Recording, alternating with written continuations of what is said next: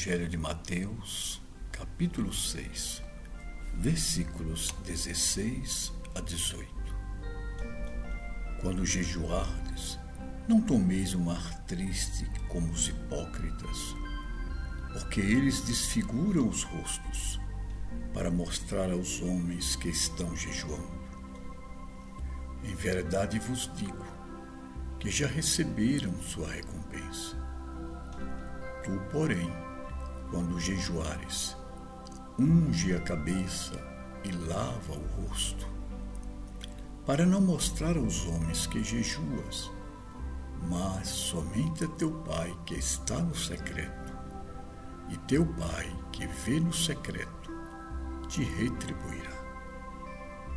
Meus amigos, no ensinamento de hoje, vemos Jesus mais uma vez se colocando na contramão dos atos externos que, movidos pelo egoísmo e pela vaidade, tornam a nossa prática espiritual inútil e até maliciosa.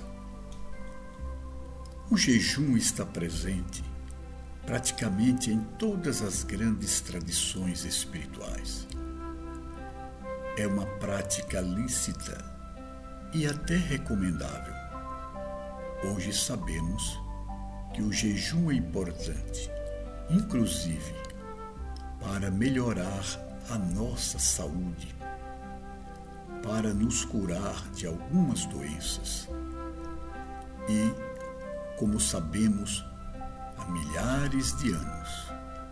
O jejum também é uma forma de nos levar a concentrar a nossa atenção e as nossas energias internas num processo introspectivo que nos coloca em direção à profundeza do nosso ser, onde há o nosso encontro com Deus.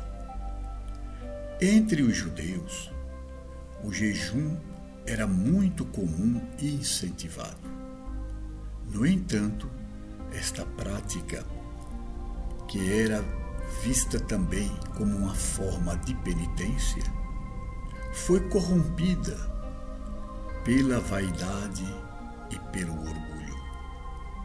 As pessoas, quando jejuavam, deixavam a barba crescer, não tomavam banho, mantinha o rosto sujo, a fim de que todos pudessem perceber que ela se encontrava jejuando. Ou seja, era um ato exibicionista, através do qual alguém se apresentava aos outros como um homem puro e seguidor dos preceitos da lei traduzindo isto para o nosso tempo.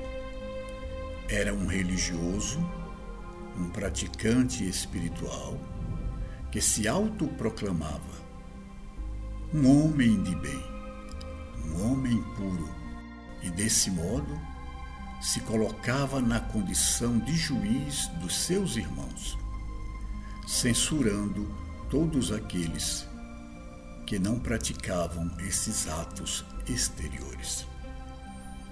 Jesus se colocou frontalmente contra essa postura. Na verdade, quando assim fazemos, perdemos toda a recompensa, isto é, nos afastamos de todo o sentido, o significado da prática espiritual pois na verdade nos perdemos num ato exibicionista, fruto do nosso orgulho e da nossa vaidade, cuja prática nos leva a imaginar que somos superiores aos nossos irmãos. Verdadeiro caminhante espiritual sabe do seu valor e sabe da sua pequenez sabe da importância de cada ser na grande teia universal e sabe, sobretudo, que somos todos dependentes da misericórdia ampla e infinita de Deus. É inconveniente e prejudicial, não apenas a nós próprios, mas também aos outros.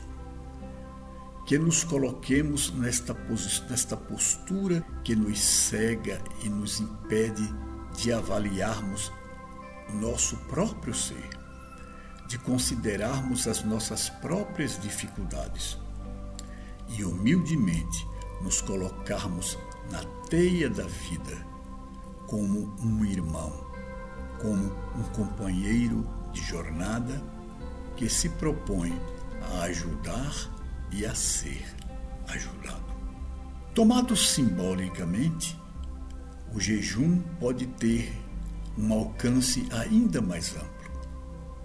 Na jornada espiritual, o amor nos leva a renunciar, o amor nos leva a abrir mão de prazeres em benefício do próximo, em benefício de muitos.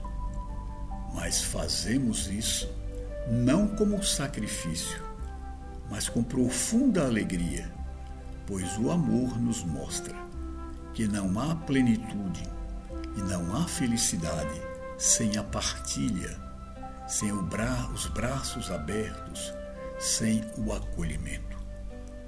Esta forma de jejum que praticamos, que podemos praticar em todos os momentos da nossa vida, não nos, não nos induz à hipocrisia de mostrar que estamos sofrendo, de que estamos abrindo mão de alguma vantagem. Ao contrário, nos mergulha na alegria de, através do amor, estarmos identificados com o amor infinito e a infinita misericórdia do Pai. Que te parece Jesus? Vamos segui-lo?